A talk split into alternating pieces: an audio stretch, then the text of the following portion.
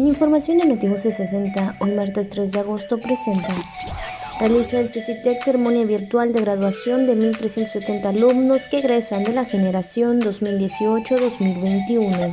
El secretario de Planeación Tirso García Sandoval destacó que la capacidad hospitalaria, adquisición de insumos entre medicamentos y recontratación de personal de salud, entre otros temas, serán parte del informe el próximo 7 de agosto por parte del gobernador Carlos Miguel Aiza González. Más del 96% de los servidores públicos estatales han cumplido con la declaración patrimonial. Gobierno del Estado apoyará con despensas del bimestre correspondiente a agosto-septiembre a jubilados y pensionados del ISTE.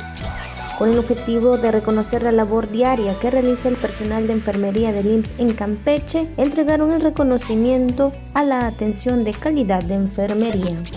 Notivoces 60.